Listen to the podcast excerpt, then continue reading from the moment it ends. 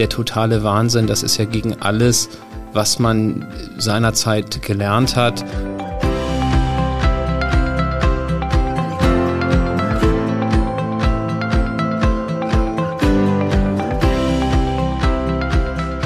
Heute haben wir einen vielleicht etwas kontroversen, nicht so wie sonst zwei Stühle, eine Meinung Podcast, sondern etwas, wo wir beide ein bisschen drüber diskutiert haben, ob wir es hier on air bringen sollen. Hendrik Ispan und ich.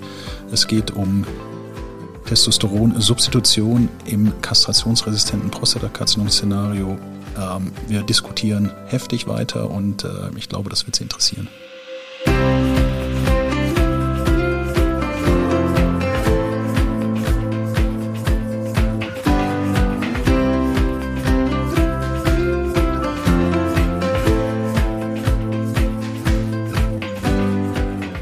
Liebe Zuhörerinnen und Zuhörer. Wir begrüßen Sie zu einer neuen Folge unseres Podcasts aus der Martini-Klinik. Ähm, ich begrüße hier mir gegenüber sitzend mit Kopfhörern. Er sagte, das erinnert gerade so an das Leben der anderen. Äh, in einem solchen Equipment sitzen wir hier. Äh, ich begrüße Hendrik Ispan. Hendrik, hallo. Hallo, hallo Markus. Hallo wir, machen, wir machen heute unseren zweiten Podcast zusammen. Wir haben vor einigen Monaten über die penile Rehabilitation gesprochen. Und äh, du hast ein, ja, wie soll ich sagen, brisantes Thema rausgesucht. Wir hatten ein bisschen diskutiert, ob wir es hier besprechen sollen oder nicht. Es ist so ein bisschen dein Hobby und äh, in gewisser Weise, ja, er nickt. Und ja, berichte doch mal, worüber wir heute sprechen wollen. Ja, also es geht äh, um den Einsatz der Testosteronsubstitution als möglicher Therapiearm bei Männern mit einem progredienten metastasierten Prostatakarzinom. Und ich finde insofern diese Studie einfach sehr, sehr interessant, weil als ich das erste Mal von diesem Therapieansatz gehört habe, ich dachte, was ist denn das für ein Quatsch? Das ist ja der totale Wahnsinn, das ist ja gegen alles, was man seinerzeit gelernt hat und wie kommen diese Leute drauf und wieso funktioniert das möglicherweise? Ja, ich muss sagen, das Thema hat mich auch fasziniert. Ich habe mich damit auch gar nicht so beschäftigt, hat es auch immer so ein bisschen als naja, das ist ganz hochexperimentell und so weiter abgetan und da beschäftige ich mich mal mit, wenn es dann irgendwie äh, ernst wird. Ähm, aber es ist so ein bisschen ernst geworden, insofern, dass es eine hochrangige Publikation gab und die möchtest du uns vorstellen, die Transformer-Studie. Immerhin JCO publiziert, jetzt ganz aktuell. Berichte doch mal über die Details. Genau, also das ist ähm, eine Phase-2-Studie, also jetzt noch nicht eine ganz so umfangreiche Studie, wo Patienten nach äh, Progress, also das waren alles Patienten mit einem metastasierten, kastrationsresistenten Prostatakarzinom, die Abiraterone als Erstlinientherapie dann in der Kastrationsresistenz zusätzlich zu dem LHRH-Analogon oder Antagonisten, äh, wie es halt auch dem Standard entspricht, also das Abiraterone hatten sie erhalten und sind dann progredient geworden. Und dann wurden diese Patienten entweder in, äh, in einen Enzalutamid-Arm randomisiert oder haben halt diese äh, bipolare Androgentherapie erhalten. Und diese bipolare Androgentherapie ist, wie der Name schon so ein bisschen impliziert, halt, dass man ähm, hochdosiert exogenes Testosteron zuführt. Und das Interessante, wenn ich das noch ganz kurz sagen darf, ähm, ist, dass man halt hier ein Therapieregime letztendlich gewählt hat, wo man sagt, wir nehmen jetzt hier einen erneuten äh, Zweitgenerations-Androgen-Rezeptor-Blocker oder das genaue Gegenteil, nämlich das Testosteron. Also so ein Ansatz, der schon relativ einzigartig ist. Ja, und man muss äh, vielleicht dazu sagen, das LHR-Analogon haben alle Patienten behalten. Das heißt, sie haben zum einen eine Suppression der Testosteronproduktion bekommen in dem, in dem Verumarm sozusagen und äh, haben aber dann zusätzlich Testosteron hochdosiert bekommen. Genau, das ist also genau dieses Alternierende. Also mit der Androgendeprivation wird natürlich bekannterweise der Testosteronwert ganz, ganz weit runtergedrückt. Also man ist dann im, optimalerweise natürlich im Kastrationsbereich ähm, und äh, durch diese kurzzeitige Gabe des, ähm, des exogenen Testosterons hat man halt immer so einen Wechsel zwischen supraphysiologischen Testosteronspiegel, also konkret wurde das alle vier Wochen intramuskulär appliziert, das ähm, exogene Testosteron, und äh, dieser Testosteronwert, der geht dann halt relativ schnell wieder runter, weil A nichts mehr exogen äh, zugeführt wird und äh, B natürlich durch die äh, Suppression durch das LHRH, Analogon, Antagonist, ähm, sowieso auch die körpereigene Testosteronproduktion ähm, supprimiert wird. Naja, und genau dieser Wechsel, das ist das, was diese bipolare Androgentherapie ausmacht. Gut, dann ja, Was waren die Endpunkte, was waren die Ergebnisse? Genau, also der, oder vielleicht nochmal ganz kurz auch zur rationalen. Also sozusagen, man hat schon, das ist jetzt auch nicht völlig neu, diese Beobachtung. Also es gab da schon immer so Kasuistiken, schon teilweise vor 30, 40 Jahren, wo Patienten mit einem relativ fortgeschrittenen Prostatakarzinom als eine Therapiesequenz auf einmal Testosteron erhalten haben und teilweise berichtet haben, mir geht's hier runter viel besser. Das waren alles jetzt keine kontrollierten Studien, sondern das waren, wie gesagt, so Kasuistiken.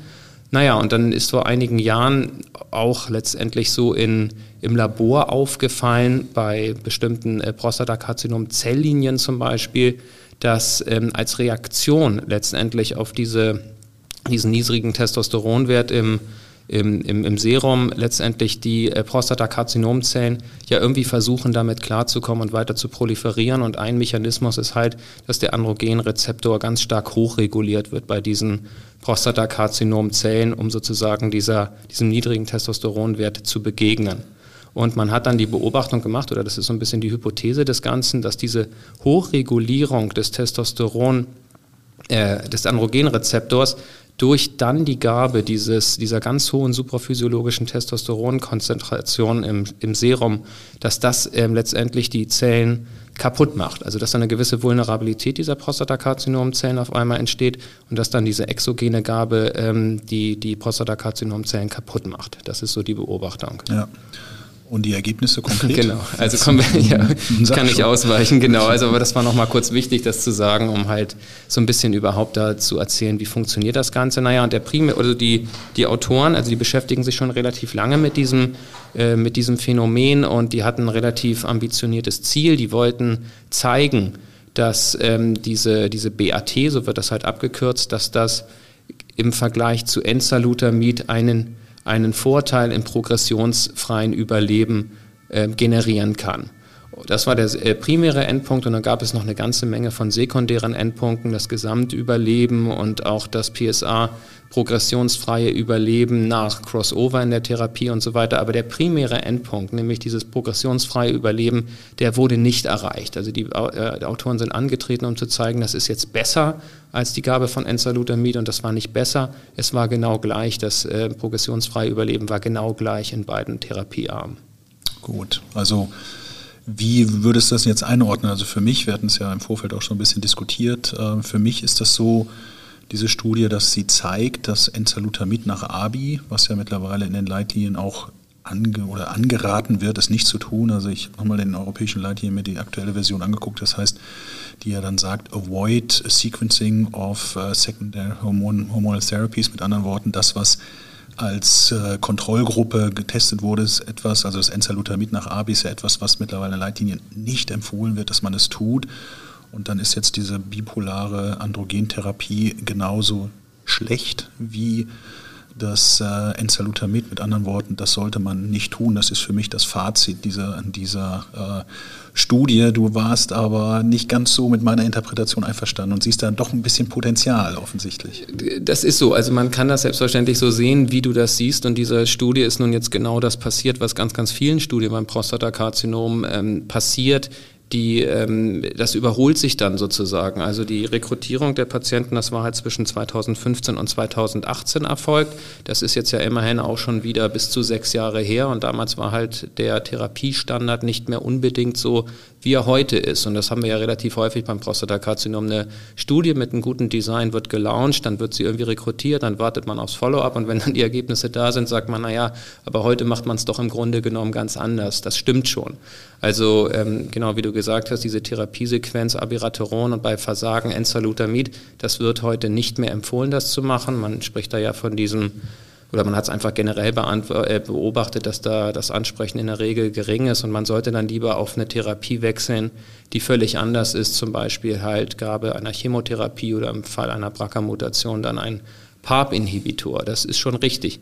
Trotzdem ist es so, dass es hier eine ganze Menge Subanalysen gibt und hier wird es interessant. Hier wurde halt nicht nur der primäre Endpunkt getestet, sondern es wurde halt auch so ein bisschen getestet. Gab es möglicherweise Leute, die besser angesprochen haben als andere? Und da hat sich unter anderem gezeigt, dass die Leute, die relativ kurz nur auf Abiraterone angesprochen haben, ähm, natürlich auch schlecht auf Enzalutamid angesprochen hat. Das ist jetzt nichts besonders ähm, Spektakuläres, weil man das eigentlich schon häufiger beobachtet hat, dass da aber das Ansprechen auf diese BAT tendenziell besser war. Und was vor allen Dingen auch interessant ist, es gab, wie gesagt, bei knapp 40 Prozent der Patienten nach Progress, also nach Therapieversagen dieser BAT bzw. des Enzalutamids ein Crossover. Also die konnten, solange dann die primären Einschlusskriterien noch erfüllt gewesen sind, in den anderen Therapiearm umswitchen. Und da hat sich halt tatsächlich gezeigt, dass die Leute, die unter BAT dann eines Tages sozusagen progredient geworden sind, wenn die in den Enzalutamidarm dann rüber geswitcht sind, dann hatten die ein relativ gutes progressionsfreies Überleben von knapp zehn Monaten, was jetzt gar nicht so furchtbar wenig ist. Und das finde ich ist im Grunde genommen das Interessante und das ist ja auch das, was letztendlich die Autoren so ein bisschen postulieren und was denen vorschwebt, dass so eine gewisse Resensibilisierung der Prostatakrebszellen durch diese Gabe des Testosterons ähm, erfolgt und dass möglicherweise dann später irgendwann mal auftretende an, gegen den Androgenrezeptor gerichtete Therapien möglicherweise dann erfolgversprechender ist, weil, wie gesagt, da der, naja, die sozusagen da dann Jetzt verheitere ich mich gerade so ein bisschen, müssen wir mal gucken, wie wir das zusammenschneiden. Also, dass da einfach das eine, Rese so genau, dass wir eine Resensibilisierung letztendlich erfahren und dass möglicherweise, um es jetzt mal nicht zu kompliziert auszudrücken, dann später folgende gegen den Androgenrezeptor gerichtete Therapien dann wieder erfolgversprechender sind. So kann man das sagen. Absolut, sehr, sehr gut. Und ich liebe immer den, die Diskussion mit meinen Kollegen hier. Das macht unsere Martini-Klinik ja auch aus. Da möchte ich so ein bisschen gegenhalten. Das waren ja dann auch nur die Patienten, die, die in der Progression noch die initialen Einschlusskriterien erfüllt haben. Das heißt, die mussten weiterhin metastasiert sein, aber durften nicht progredient sein, insofern, dass sie äh, Symptome entwickelt haben. Das waren ja alles asymptomatische Patienten. Und wenn man dann in die Tabelle reinschaut, das waren ja insgesamt immerhin 194 Patienten, glaube ich, waren es ja. Aber dann, wenn man diese Crossover-Gruppe guckt und diese Beobachtung beschreibt, die du gerade gesagt hast, dann reduziert sich das auf irgendwie um die 30 Patienten in den Gruppen. Und ähm, deswegen würde ich sagen, ja, interessante Beobachtung. Also für mich ist so, vielleicht gibt es eine Subgruppe, die irgendwo davon profitieren könnte. Ähm, eine interessante Hypothese. Aber um es vielleicht einmal nochmal ganz klar zu sagen, du hast es vorhin schon gesagt, der Therapiestandard in der Situation, die da beschrieben wird, metastasiert, kastrationsresistent, progredient unter Abiraterone wäre zurzeit jetzt von uns die Empfehlung zur ähm, genetischen Testung bei BRCA-Mutation Olaparib ohne BRCA-Mutation Docetaxel als Chemotherapie. Das ist unser Therapiestandard und das andere ist etwas, was, was nice to discuss ist sozusagen. Genau, und ähm, so sehe ich das Ganze auch. Also ich würde jetzt auch nicht so weit gehen zu sagen, ähm, das ist doch jetzt hier eine gute Therapiesequenz und genauso wird die eingesetzt. Natürlich nicht. Es ist ja auch überhaupt nicht zugelassen und es wird in den Leitlinien auch, muss man fairerweise sagen, zum gegenwärtigen Zeitpunkt auch mit keinem Wort erwähnt. Also das ist tatsächlich klinischen Studien vorbehalten und so ist es auch richtig.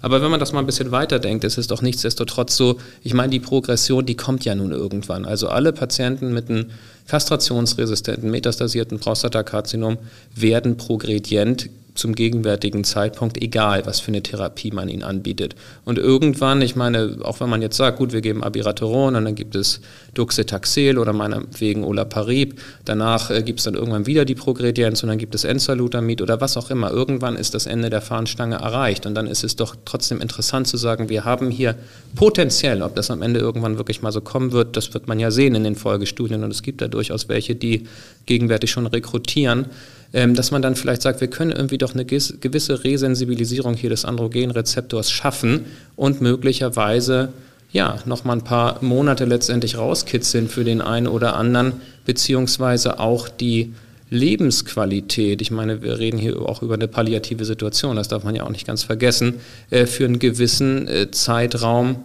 ein bisschen erhöhen, die Lebensqualität. Das war nämlich auch einer der Endpunkte dieser Studie. Wie ging es denn den Leuten unter der Therapie? Und auch wenn man letztendlich gesehen hat, die haben leider oder die haben nicht länger gelebt, zumindest nicht statistisch signifikant unterschiedlich, war in der Zeit, wo die Patienten diese BAT gekriegt haben, die Patienten äh, berichtete Quality of Life doch erhöht im Vergleich zu Enzalutamid. Also so würde ich das einordnen. Sehr gut. Okay, ähm, ich glaube, so können wir das stehen lassen auch. Und ähm, als du das berichtet hattest, dass du diese Studie hier rapportieren möchtest, fiel mir ein, du hast ja früher auch so ein bisschen dich dagegen oder dich damit beschäftigt, wie ist denn eigentlich die Testosteronsubstitution nach radikaler Prostatektomie zu sehen. Ich erinnere mich, dass du Fragebögen an die niedergelassenen Kollegen rausgeschickt hast.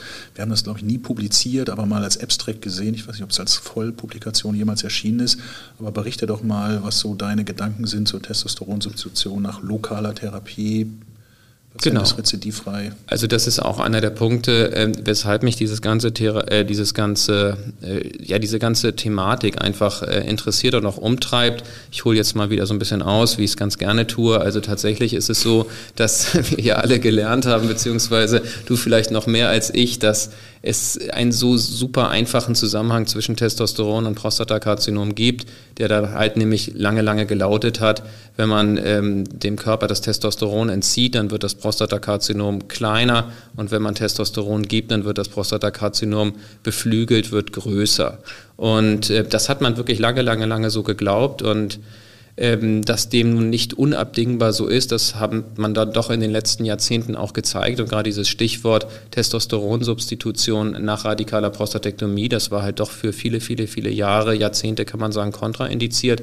Und dann war es vor allen Dingen so die Arbeitsgruppe um Herrn Morgenthaler aus Boston, die dann gezeigt hat, hm, das scheint doch in äh, bestimmten Situationen nicht so dramatisch zu sein. Also das, was so dahinter steckt, ist die Beobachtung, dass man sagt, ähm, schon beim relativ niedrigen Testosteronwert, das ist jetzt zwar nicht im Kastrationsbereich, aber so um die 250 äh, Nanogramm pro Deziliter, da scheint eigentlich alles an Rezeptoren schon maximal gesättigt zu sein und es ist dann eigentlich egal, ob ich noch mehr Testosteron dazugebe oder nicht. Man kann sozusagen das Prostatakarzinom nicht überstimulieren. Und vor allen Dingen auch, wenn das Prostatakarzinom behandelt ist und weg ist, dann sollte es ja eigentlich auch egal sein, ob ich jetzt noch bei Patienten mit symptomatischem Hypogonadismus äh, Testosteron substituiere. Wenn da nichts mehr ist, dann kann ich es ja in dem Sinne auch nicht stimulieren. Und das ist so meine Meinung, damit stehe ich auch nicht alleine. Das ist jetzt mittlerweile in den Guidelines äh, gut ähm, verankert. Wenn eine gewisse Zeit vergangen ist nach radikaler Prostatektomie und die Patienten äh, rezidivfrei sind, dann kann man das eigentlich weitestgehend bedenkenlos machen. Es ist nicht so ganz klar definiert, was ein optimaler Zeitpunkt ist, aber die meisten sagen so, wenn man so ein Jahr rezidivfrei ist und vielleicht jetzt nicht so ein ganz üblen Tumor hat, wo man mit hoher Wahrscheinlichkeit damit rechnet, dass der trotzdem irgendwann rezidiviert, dann kann man das weitestgehend bedenkenlos machen.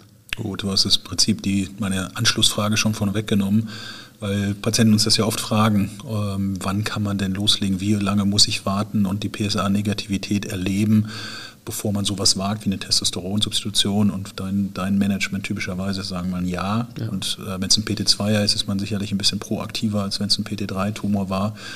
Ähm, das glaube ich, das kann man festhalten, dass das eine sichere Variante ist. Genau. Gut, ja, bleibt spannend, Testosteronsubstitution. Ich habe noch eine Frage. Wir hatten ja bei der letzten, beim letzten Podcast über erektile Dysfunktion und Behandlung nach Radikaler gesprochen und so weiter. Welche, welche Rolle siehst du in der Testosteronsubstitution danach? Also wenn Patienten erektile Dysfunktion haben, ähm, ist das so, dass du empfiehlst, jetzt mal pauschal PD5-Inhibitor oder mal gucken, was passiert? Oder ist das etwas, was in deinem Management äh, mit dabei ist? Ich kann jetzt keine Studie zitieren, aber habe das so, meine ich, gelesen, gehört auf Kongressen, dass sehr wohl eine Testosteronsubstitution in den physiologischen Bereich, wenn Mangel vorliegt, zu einer Verbesserung der erektilen Dysfunktion führen kann. Also es begleitend sozusagen in diesem Management. Macht das für dich, ist das, spielt das eine Rolle in deinem, deinen Beratungen? ja, Konzept? also würde schon eine Rolle spielen, insbesondere also jetzt vielleicht nicht so ganz unmittelbar nach der äh, radikalen Prostatektomie, da ist man ja tatsächlich auch noch, also auch nicht zuletzt forensisch so ein bisschen in einer Situation, wo man, naja, wo, wo man sagt, na, ich will jetzt aber auch nicht zu früh substituieren. Nachher kommt dann doch irgendwie ein Rezidiv, das vielleicht auch völlig losgelöst von der Substitution gekommen wäre. Aber da ist man dann vielleicht ein bisschen in, ja, in einer, in einer gewissen defensiven Haltung und hat da ein bisschen schwierige Argumente letztendlich zu vertreten, warum man das jetzt empfohlen hat. Aber wenn, wie gesagt, dieses Intervall nun ver, vergangen ist und ähm, die Männer haben eine erektile Dysfunktion, was jetzt ja auch nicht so völlig selten passiert, und es liegt tatsächlich auch ein signifikanter Testosteronmangel vor, dann äh, könnte man das durchaus machen mit der Testosteronsubstitution. Fragst du danach aktiv? Also, ja, also ja. Also nach, nach, Symptomen des Hypogonadismus fragst du oder, ja, schon. oder misst du den PSA-Wert dann auch, äh, den, den Testosteron? So, sowohl als auch, ja. Okay. Genau. Okay. Das ist nicht so schrecklich häufig, muss man sagen. Ne? Also das, ähm, na, aber ja, Also ich glaube, so vor der Operation, da ist es dann teilweise so, dass selbst, ich meine, das, das ist ja gar nicht so selten, dass Männer einen Hypogonadismus haben, also einfach einen niedrigen oder zu niedrigen äh, oder nicht im Referenzbereich liegenden Testosteronwert, aber haben keinerlei Schwierigkeiten mit der Potenz. Aber wenn dann halt noch die radikale Prostatektomie obendrauf kommt letztendlich, dann, ähm, dann kann das natürlich schon kritisch werden und da kann möglicherweise dann der Testosteronsubstitution schon auch ein bisschen was Gutes bewirken, ja. Okay, ja, vielen Dank. War, muss ich sagen, wirklich eine interessante, interessante Studie und äh, bedanke mich ganz herzlich für deine Einsichten in diese diskutable Thema und äh, ich bin sehr, sehr gespannt, wie die Studienlage da weitergehen wird. Ich auch. Und um es nochmal zu sagen, das kann natürlich sein, dass das so eine Idee ist, die irgendwie interessant klingt und gegen alles, was man so irgendwann mal gedacht hat und man, man, man freut sich geradezu, dass man sagt, wir sind hier was ganz Neuem auf der Spur und äh, am Ende wird das alles nichts, äh, also wird vielleicht nie in den Leitlinien veran äh, verankert sein. Das ist schon möglich, aber nichtsdestotrotz, ich finde das schon alles interessant und spannend und dass man überhaupt sagt, wir halten jetzt mal nicht an diesen Dogmen äh, fest, dass das so ist, äh, wie es immer gelehrt wurde, sondern gucken da ein bisschen differenzierter drauf. Das finde ich ist einfach ein spannender und sehr lobenswerter Ansatz und äh, ich bin meinerseits eigentlich relativ optimistisch, dass da das letzte Wort noch nicht gesprochen ist und dass diese BAT vielleicht für den einen oder anderen Patienten wirklich auch was Gutes bereithalten wird. Das ist ein schönes Schlusswort. Wir bleiben offen, wir bleiben neuen Dingen aufgeschlossen und äh, schauen mal, was die Studien bringen werden. Vielen, vielen Dank, Hendrik. Danke, Markus.